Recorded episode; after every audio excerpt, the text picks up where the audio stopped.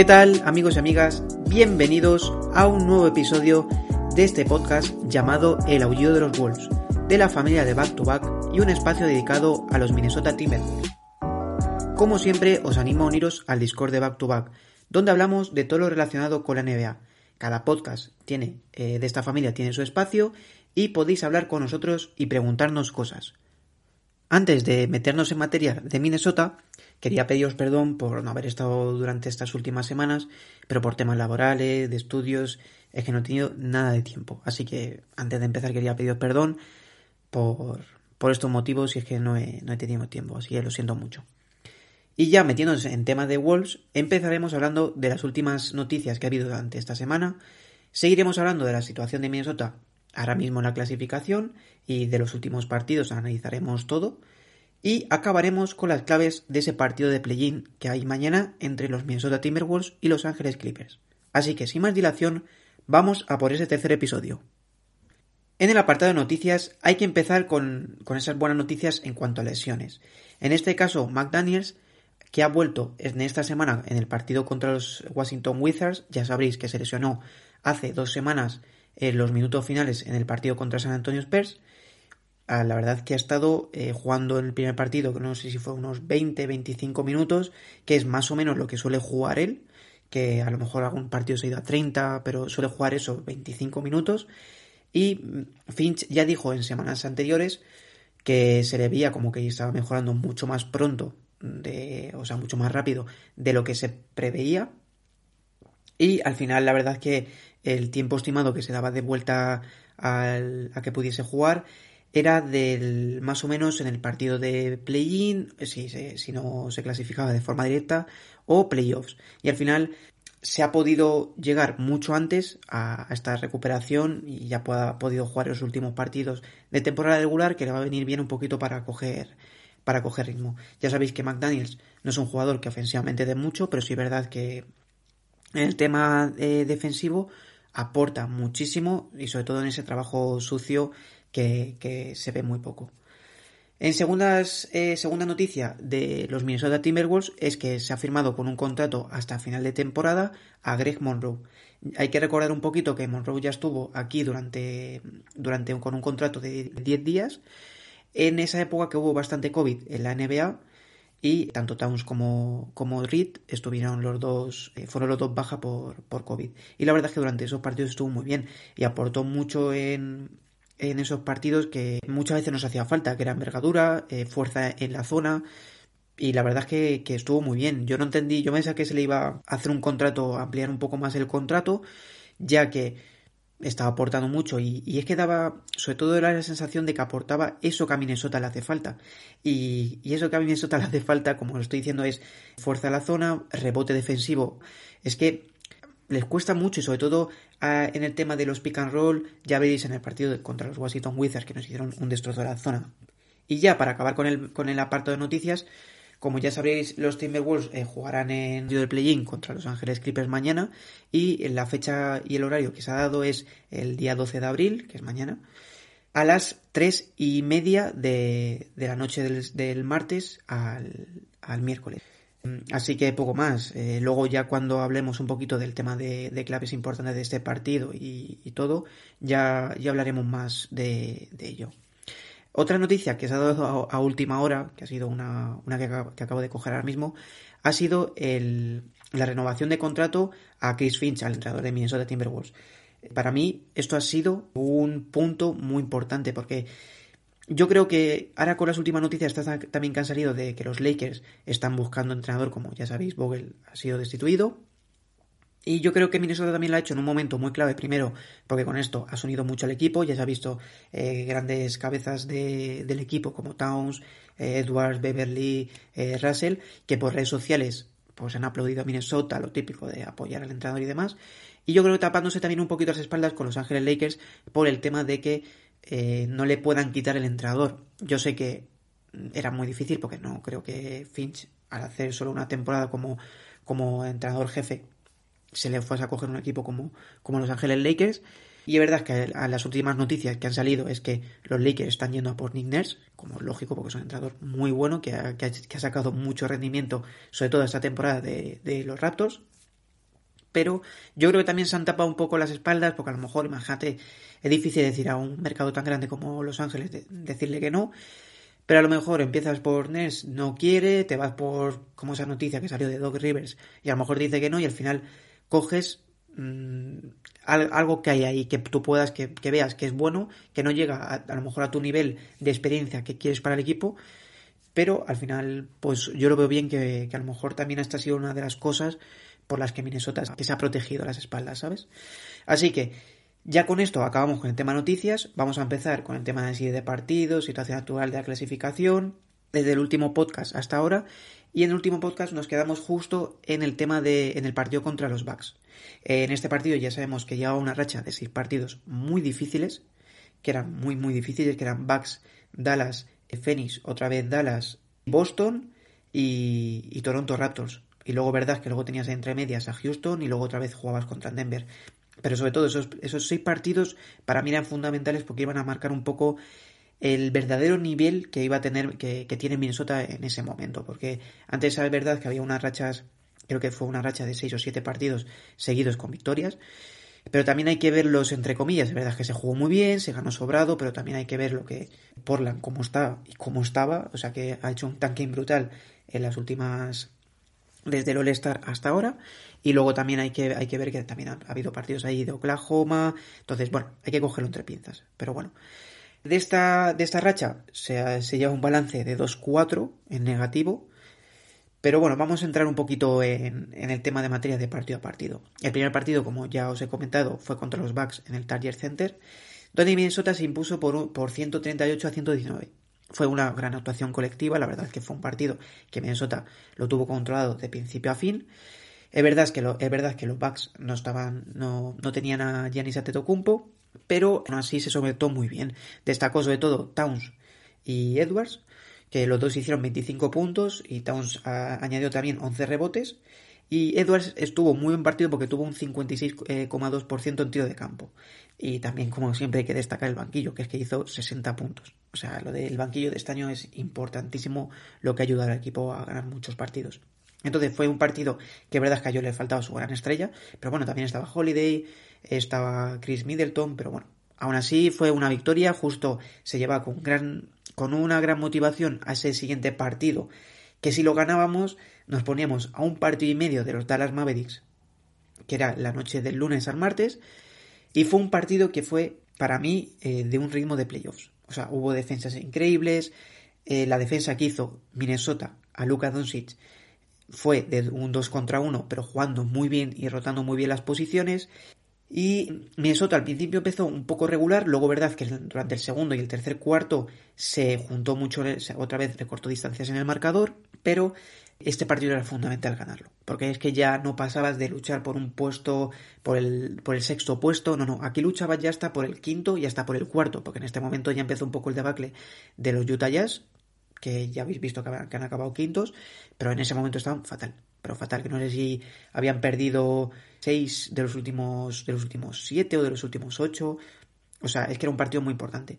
Al final se perdió por dos puntos, la defensa hay que, hay que recordar otra vez que, que fue muy, muy, muy buena, sobre todo Beverly. Es verdad que muchas de ese, de ese partido sacó muchos, muchos memes de Beverly en el tema de eh, que era muy pesado, con muchas bromas entre ellos dos, pero es que es verdad que Beverly es la defensa que tiene que ser con, con, con, el jugador estrella del otro equipo. Es que tiene que ser esa. Es que Doncic acabó cansado y es lógico. Pero es que estuvo muy bien. Fue el típico pesado.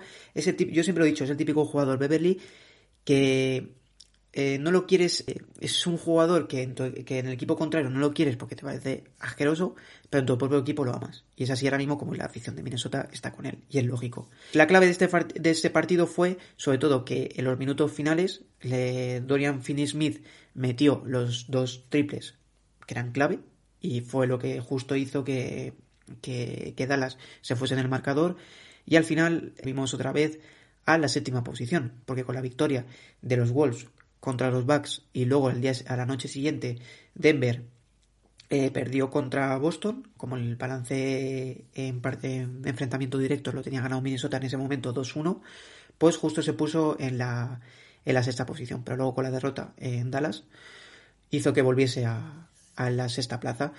¿Y qué pasó? Que al final duró 24 horas estar en eh, puestos directos de, de, acceso directo a playoff. Luego lo que pasó es un poco el tema también de que llegó partidos muy difíciles, muy difíciles, se perdió de dos puntos contra, contra Dallas y encima luego te viene el mejor equipo de toda la NBA, que te viene eh, Phoenix Suns. Eh, se pierde, pero la forma de perderse contra estos dos equipos es algo que yo no había visto en Minnesota durante muchos años, porque se pierde jugando muy bien. Contra Dallas se pierde dos puntos, contra Phoenix te vas 13 arriba al descanso, es verdad que luego acabas, acabas perdiendo, sobre todo te hacen un destrozo de la zona, por lo vuelvo a decir por lo de Monroe, te hace un destrozo de la zona eh, de Andre Ayton, pero un destrozo durante todo el partido. Y es verdad que la primera parte se estuvo muy bien Minnesota, se fue 13 arriba al descanso, Beverly estaba muy bien, Towns estaba muy bien, aunque defensivamente no estaba nada bien. Eh, Edwards también estaba bien, eh, D'Angelo Russell igual, o sea, se veía un equipo muy competitivo y yo cuando estaba viendo la primera parte eh, me quedé alucinando. Porque es que mm, era un equipo que podía hacerle eh, frente de tú a tú a un equipo que es el mejor de la NBA con diferencia. Es verdad que le faltaba a Chris que fue justo el último partido que se perdió antes de su regreso. Pero para mí, se pierde dos partidos que son súper importantes, sobre todo de Dallas, porque de Dallas es el paso, es dar un paso atrás o dar un paso adelante que te haga soñar por algo más o volver atrás y decir, eh, que estoy aquí y va a ser difícil hasta llegar al, sexto. Pero por lo menos lo que he visto es que me ha gustado mucho la actitud de Minnesota. Es verdad que pierden mucho en el último cuarto contra Phoenix. O sea, el último cuarto contra Phoenix eh, te comen entero. Eh, Devin Booker en el último cuarto es descomunal, pero descomunal el partido que hace. Pero yo hace años que no disfrutaba tanto. O sea, pierdes, pero pierdes con dignidad. Que eso es lo que por lo menos me llevo de esos dos partidos. Y luego, volviendo un poquito al siguiente partido, te toca otra vez contra Boston, sabiendo Boston lo difícil que es. Entonces, es que se te junta el partido de Dallas, Phoenix, luego es verdad que vuelve Dallas antes de Boston, pero Dallas es un partido que ganas de 21 puntos y es un partido que va sobrado en casa, que es, que es totalmente diferente allí. Es, que a Minnesota le pasa una cosa, es en casa juega muy bien y fuera de casa le cuesta mucho pero muchísimo lo que le cuesta fuera de casa.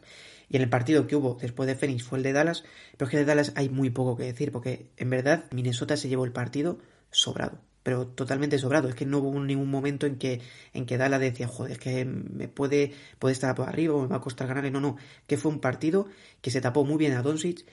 Se ha visto que Dallas es un equipo que cuando los jugadores secundarios no están es un equipo, para mí por lo menos, muy fácil de, de abatir, porque cuando tapas a Doncic entonces hace maravillas, pero tampoco es un jugador que te vaya a sacar aquí, o sea, no, hay ningún jugador que se te vaya de toda defensa, o sea, es que es así. Y al final, eh, él lo que hace es atraer mucha defensa y soltar tiros libres a sus jugadores secundarios, y cuando estos no aparecen, Dallas desaparece. Y fue un partido muy parecido al de Miami, ya que no destacó ninguno claramente, pero fue una victoria de equipo, o sea, totalmente fue, fue así. Y ahora ya sí, eh, dos noches después, te vas al, a jugar eh, contra Boston. Te vas a una ruta por el este que era Boston y luego Toronto. Y el primer partido es en el Garden contra, contra Boston. Y en este partido en ningún momento Minnesota estuvo dentro. O sea, eh, Boston nos pasó por encima sobrados. Ya sabías a lo que ibas, sabías que Boston es ahora mismo el mejor equipo de toda la NBA en cuanto a forma. Y la verdad es que nos hizo un destrozo. Sobre todo la doble J, que es Jalen Brown y Jason, eh, Jason Tatum que hizo 31 eh, puntos y 10 rebotes Jalen Brown y Jason Tatum hizo 35 puntos. O sea, descomunal. Al final Minnesota acabó perdiendo de 22 puntos, pero al descanso más o menos, tercer cuarto, ya estaba todo sentenciado. No se hizo frente en ningún momento, Towns no apareció, eh, fue muy bien tapado por Robert Williams, sabías a lo que ibas. O sea, era un equipo muy difícil de abatir y encima en su casa. En el segundo partido de, este, de, esta gira por, por el este, te toca Toronto. En encima también otra vez en Scotiabank Arena, jugar fuera. Pero aquí Minnesota luchó mucho más. Al descanso llegó vivos, estuvo, em, se fue al descanso eh, dos abajo, pero es que perdió una diferencia de 18 puntos. Que esto es lo que me cuesta, eh, me cuesta asimilarlo. En el primer cuarto se va de 10 puntos arriba y en el segundo se pone una diferencia de 18. Pero a mitad del segundo cuarto. ¿Cómo te puedes ir al descanso con dos, dos puntos abajo. Es, lo, es que estas son las cosas que, que sí es verdad que es un equipo joven, que son cosas que irás aprendiendo, pero no te pueden quitar 18 puntos. Bueno, en verdad te quitan 20 puntos, te meten 20 puntos más en mitad de un cuarto para, para irse dos arriba. Es que no, no, no tiene lógica. Y al final, en la segunda parte, luego también te meten 63 puntos en total. Entonces ya es que se te va un poco. Se te va un poco de la cabeza todo, todo el tema este del partido también de los Raptors, pero bueno. Al final también sabes que los Raptors era un partido justo que también te enfrentas contra dos equipos que están muy bien en forma. Los Raptors eh, habían ganado 14 de los últimos 17 partidos. Pero aún así la, la, imagen de Minnesota en estos dos partidos fue muy mala y se deja en evidencia la clara eh, desmejoría que ha habido durante toda la temporada en cuanto a defensa. Es verdad que Minnesota acabó la temporada como el equipo eh, que más puntos ha hecho por partido, pero es que en defensa es, un coladero, o sea, es un coladero y, es muy difícil de... Es verdad que hace muchos puntos, pero muy difícil ganar partidos cuando tienes una defensa tan mala. Y yo creo que mucho de ello también ha sido la bajada de nivel de Vanderbilt. Yo noto que, que, no sé por qué me da que Minnesota va a intentar traspasarlo. Es un jugador que para lo que cobra, que creo que son 5 millones al año, es un jugador que te, porque te responde muy muy bien pero yo creo que va a intentar traspasarlo por un jugador que, que le ayude mucho más a, a en defensa y que luego también te, aporte un poquito de tiro, exterior, que Vanderbilt ya sabemos que de eso va muy mal, igual que en el tiro libre. Entonces, ya con, estas dos, derrotas, pasas al partido, yo creo que para mí más importante de lo que quedaba de temporada, que es un, que es un partido que tenías eh, marcado, que era contra los, Denver, eh, contra los Denver Nuggets, allí en el, en el Ball Arena. Aquí sabías que si perdías ya directamente te ibas al play-in, pero si ganabas te quedabas a dos partidos y con el balance ganado. Y al final se, al final se ganó, se consiguió ganar por 136 a 130, consigues un balance de 3 a 1, cosa que hacía ya, no sé si eran 5 o 6 años que no se conseguía contra, contra Denver. Y la verdad es que fue un partido muy igualado. Es verdad que Minnesota siempre estuvo eh, por encima de Denver, pero no, no se conseguía eh, separar mm, del, marcador. O sea, siempre cuando se iba, hubo momentos que se iba de 10, de 12, pero luego a los 2-3 minutos volvía a estar cerca eh, Denver de 1-2. Y al final, para mí la clave fue el último partido, o sea, el último cuarto. El último cuarto, todo de, de dos personas fue clave, que fue Anthony Edwards, que metió todos los tiros que hizo, o sea, todos, todos los tiros de campo que hizo los, los, metió y ahí hizo 14 de sus 18 puntos. Durante todo el partido no apareció no apareció para absolutamente nada. Y el último cuarto apareció. Metió esos, esos 14 puntos, más luego también hay que decir que el que, aparece es eh, Patrick Beverly. Igual, Patrick Beverly, eh, pues eso, sabemos que no aporta mucho en, ofensiva, pero es que hizo eh, igual otra vez su career high de robos. Y es que hizo en el último cuarto cuatro robos, sobre todo en los últimos minutos, a muchos pases de, de Jokic para compañeros que se quedaban solos. Y eso para mí fue la clave fundamental de ganar este, este partido.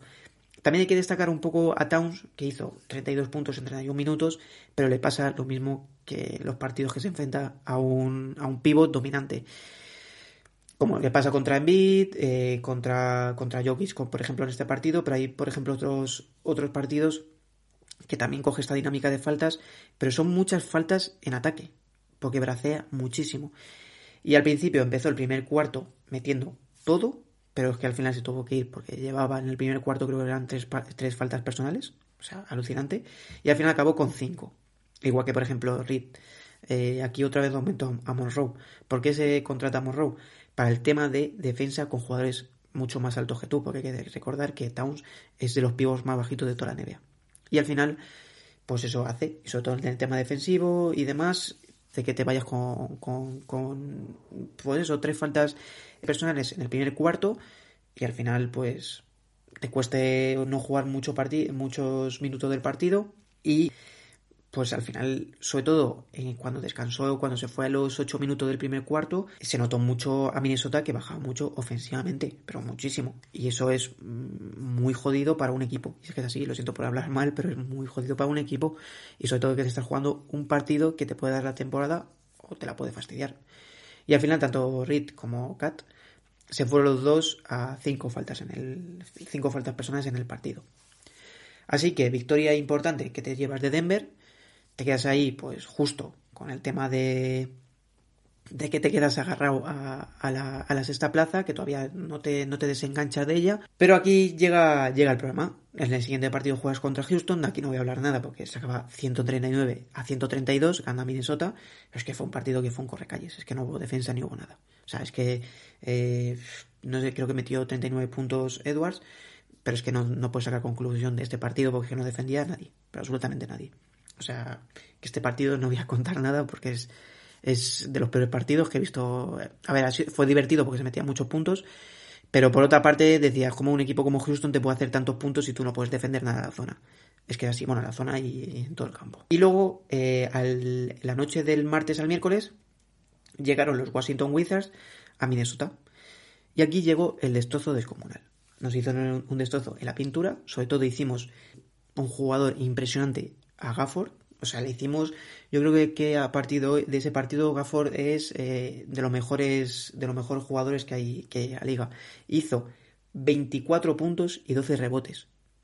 Pero es que un destrozo, un destrozo, lo único que sabían hacer eh, los Wizards era hacer un pick and roll entre Is Smith y él, que al final Is Smith acabó con 14 asistencias, que ha sido lo máximo que ha tenido en toda su carrera. Y es que al final eh, te, te comen, o sea, es, no se puede, no puede ser que, un equipo jugando a eso y encima, sobre todo él, lo que se recriminaba mucho de ese partido a Minnesota era dos cosas. El tema de intensidad, o sea, un equipo como los Washington Wizards que no están jugando nada porque ya estaban eliminados y no tenían oportunidad de meterse en el play-in, y que al final te gane un equipo que no está jugando nada y tú te estás jugando todo, o sea, todo. Y es que encima esa misma noche perdió Denver contra San Antonio. Es lo que a mí me, es lo que más me fastidió y, lo que los fanáticos de, Minnesota por redes sociales es lo que más les fastidió, el tema de intensidad, de que no te puede ganar un equipo que no está jugando nada contra un equipo que se está jugando todo, porque te estás jugando la temporada entera, porque pasa una tontería. Pero mañana se pierde contra los Clippers y al siguiente partido el viernes, la noche del jueves al viernes, se pierde contra San Antonio contra, contra Nueva Orleans y sí, has hecho muy buena temporada regular, pero te bajo la mano vacías. Y es así, y es es así. Entonces no se entiende eso, y luego, la segunda cosa que tampoco se entiende es que te destrocen por pick and roll. O sea, tampoco se entiende. O sea, es que no, no, se coge por ningún lado. Luego ya, en, el siguiente, en los siguientes partidos, por ejemplo, el, el, de, el último, bueno, el penúltimo, que fue el de San Antonio Spurs, ahí ya cogen un poquito la noción. Pero es que aquí hacía falta un jugador como Monroe para un poco el tema ese, que haya jugadores de envergadura y que no te dejen hacer puntos en la pintura tan fácilmente que por lo menos intimides. Cosa que, por ejemplo, con Vanderbilt, como ya he contado con el tema de la baja de nivel y todo, mm, es que ya no hay defensa. O sea, es que Vanderbilt ha desaparecido y toda la defensa en la zona y en general, porque, ha porque afecta mucho, ha desaparecido totalmente. Pero totalmente. Entonces, yo no me quiero imaginar en el play-in contra, contra Zubach, porque muchas veces cuando ha jugado Minnesota contra los Clippers, eh, Zubach nos ha hecho un destrozo pero un destrozo. Esta temporada llevamos un récord de, enfrentamiento directo de 3-1 perdiendo. Entonces, bueno, no sé, es que, mm, que poco más, poco más se puede decir de ese partido. Es un fastidio porque encima Denver, como os he vuelto, como vuelvo a decir, perdió contra San Antonio, pero al final te, te quedas a dos partidos de justo de que quedaban que tenía que jugar Denver 2 mm, entonces era muy difícil. Y encima uno de ellos era contra los Lakers, que ya tenían, mm, ya estaban eliminados también del, play-in, justo con la cosa victoria de San Antonio y ellos que perdieron en Phoenix, ya estaban eliminados de play-in. Entonces, ya, era, ya sabías que contra, contra los Lakers no iba a jugar ni el Tato, y es así. Así que luego ya el siguiente partido contra los Spurs fue un poquito... Eh, un poquito, pues yo que sé, Minnesota al final jugó con todos los titulares, pero ya sabías que era muy difícil. O sea, que era muy difícil que, que ya Denver perdiese. Al final se ganó, sobre todo el, eh, todo el partido se llevó muy bien de principio a fin por el tema de que Anthony Edwards hizo, hizo su máximo partido de anotación con 49 puntos.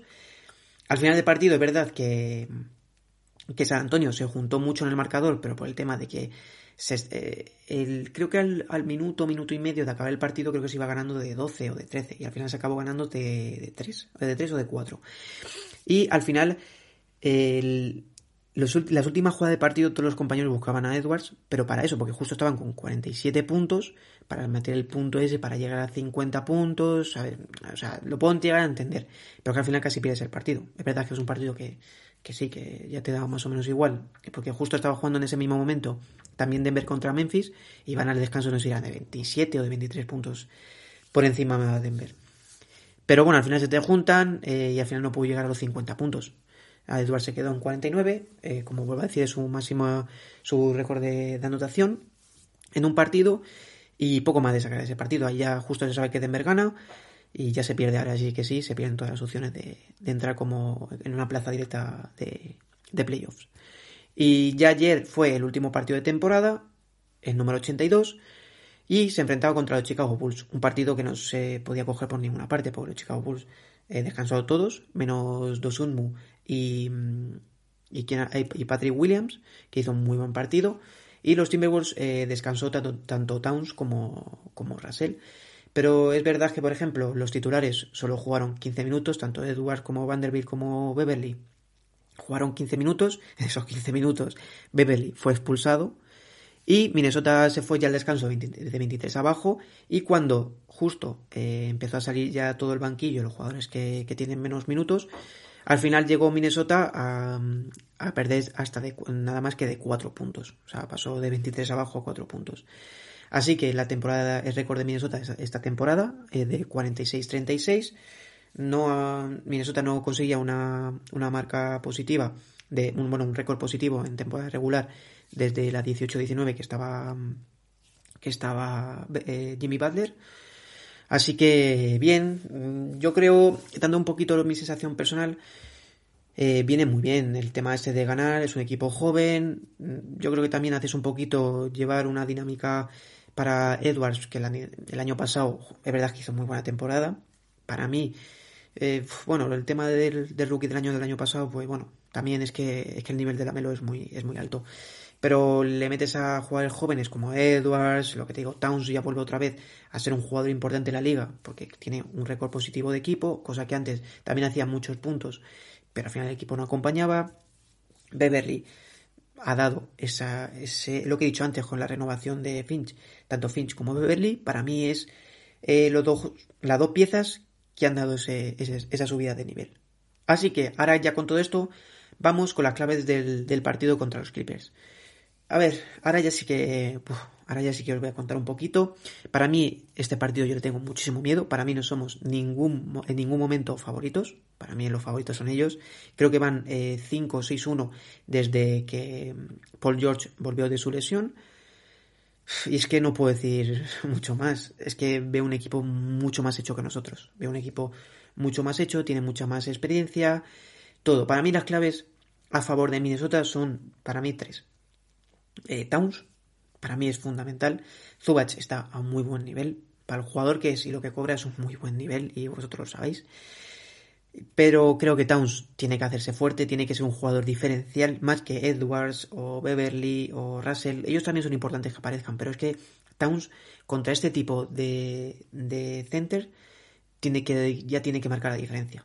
Tú ves, por ejemplo, cuando han jugado eh, Nikola Jokic contra Zubac, y yo me acuerdo de, Jokic, que es que todos los partidos hace treinta y tantos puntos o en beat. Y yo creo que ese es el paso que le queda a, Towns eh, para poder llegar a ser algo, o sea, estar un poco más cerca de ellos. Al nivel que están ellos es, imposible, porque ahora mismo el nivel de ellos dos es descomunal, pero para acercarse a ellos en el tiro exterior, mm, todo, o sea, todo. Es verdad que los Clippers en los últimos partidos que me, que he estado revisando, no le defiende Zubac directamente. Es verdad que al principio suelen empezar, luego hay muchas ocasiones que sí le defiende porque al final es center, pero al final el que le coge es Batum. ¿Por qué? Porque Towns es más pequeño que los, que los centers normales de la NBA, o sea, de toda, sí, los centers de la NBA. Y por eso tiene mucha más agilidad que ellos y, es mucho más rápido. Al final lo que quieren es un jugador, un ala que tenga cuerpo suficiente para proteger a, a Towns y que sea igual de rápido y ágil que él. Es verdad que cuando se han hecho esta defensa contra, Towns eh, le ha costado muchísimo hacer puntos y ha sufrido muchísimo contra Batum, ha sufrido muchísimo. Eh, Batum la verdad es que es un buen defensor, hay que quitar los años anteriores en Charlotte, pero porque estaba, no sé, al final por el contrato ese fue muy tóxico y demás, pero este año con, los Clippers eh, tiene un nivel muy alto, la verdad. Y yo creo que la diferencia, yo creo que va a ser esa, que Towns de ese nivel que se espera en estos partidos tan importantes, que tanto es eh, un All-Star, que se está hablando de que a lo mejor puede entrar en el segundo o en el tercer eh, equipo del año.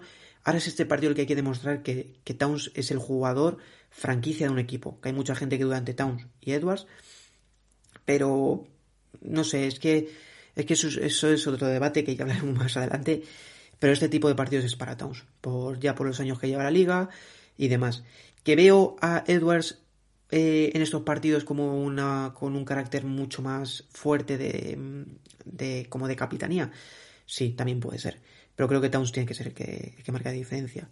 Eh, para mí la segunda clave de este partido es la defensa de Edwards sobre Paul George. O sea siempre que, que Minnesota ha jugado contra, contra un equipo que tiene una gran estrella por ejemplo vamos a poner eh, Luka Doncic. Los primeros partidos que ha jugado de la temporada, Dallas contra, contra Minnesota, siempre defendía eh, Vanderbilt a Luca. Siempre, pero siempre. Y, por ejemplo, cuando jugaba, no sé, eh, los Brooklyn Nets contra Minnesota, a Kevin Durant le defendía eh, Vanderbilt, que no me salía el nombre. Vanderbilt. Siempre él es el que defiende al jugador que, pues eso, que, que mejor mueve el balón y demás. ¿Qué pasa? Que los últimos, en, el partido justo antes de la lesión de, Paul George, cuando se enfrentaron en, en, Minneapolis, hubo un partido exacto que cuando cambiaban en el pica, eh, cuando hacían un bloqueo para Paul George y cogía la marca de Edwards, Edwards es lo que, es lo que ya os he dicho en, en episodios anteriores. Ofensivamente, es verdad que todavía le queda mucho por mejorar, porque es un chaval muy joven y demás, y aporta muchísimo, porque es un descomunal eh, el arsenal ofensivo que tiene pero es que defensivamente ha mejorado muchísimo. Edwards es un muy, muy buen defensor, pero muy buen defensor. Y ha habido defensas que se, que se ha hecho en los partidos de enfrentamiento directo de esta temporada que ha defendido a Paul George y lo ha hecho mejor que ningún defensor de, de Minnesota.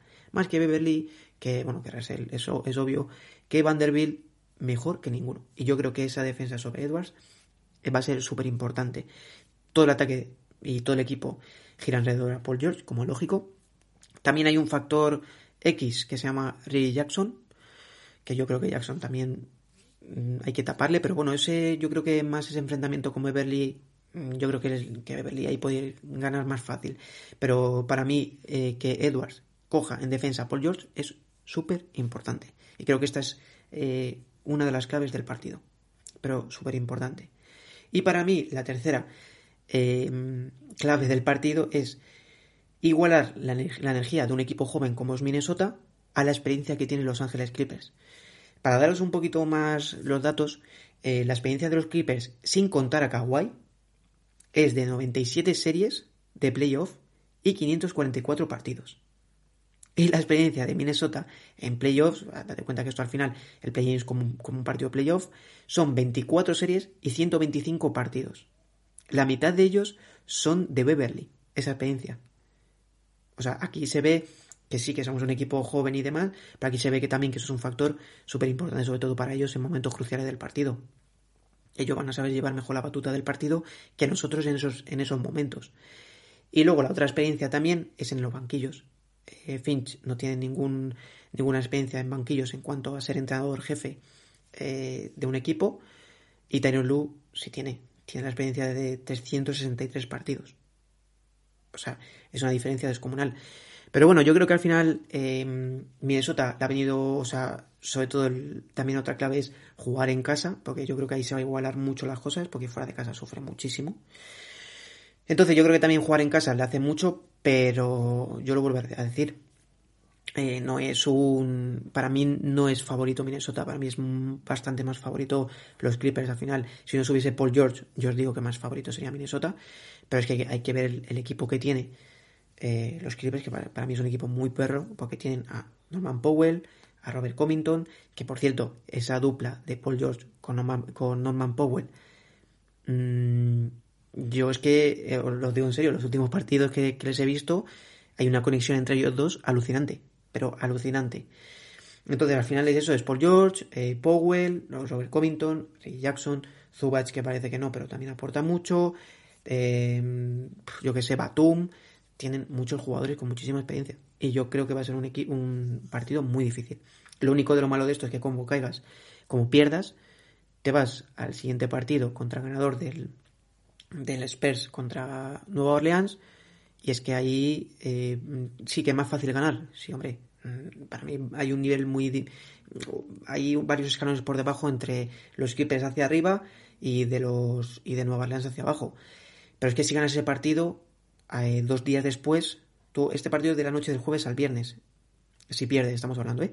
Desde la noche del, del, jueves al viernes. El partido que tú juegas contra, contra Fénix es de la noche del domingo al lunes. Es decir, tú puedes descansar la noche del viernes al sábado y la del sábado al domingo. Pero es que dos días después te enfrentas contra Fénix y encima en su casa al principio, como es lógico que tiene factor cancha, porque te enfrentas al mejor equipo de toda la NBA.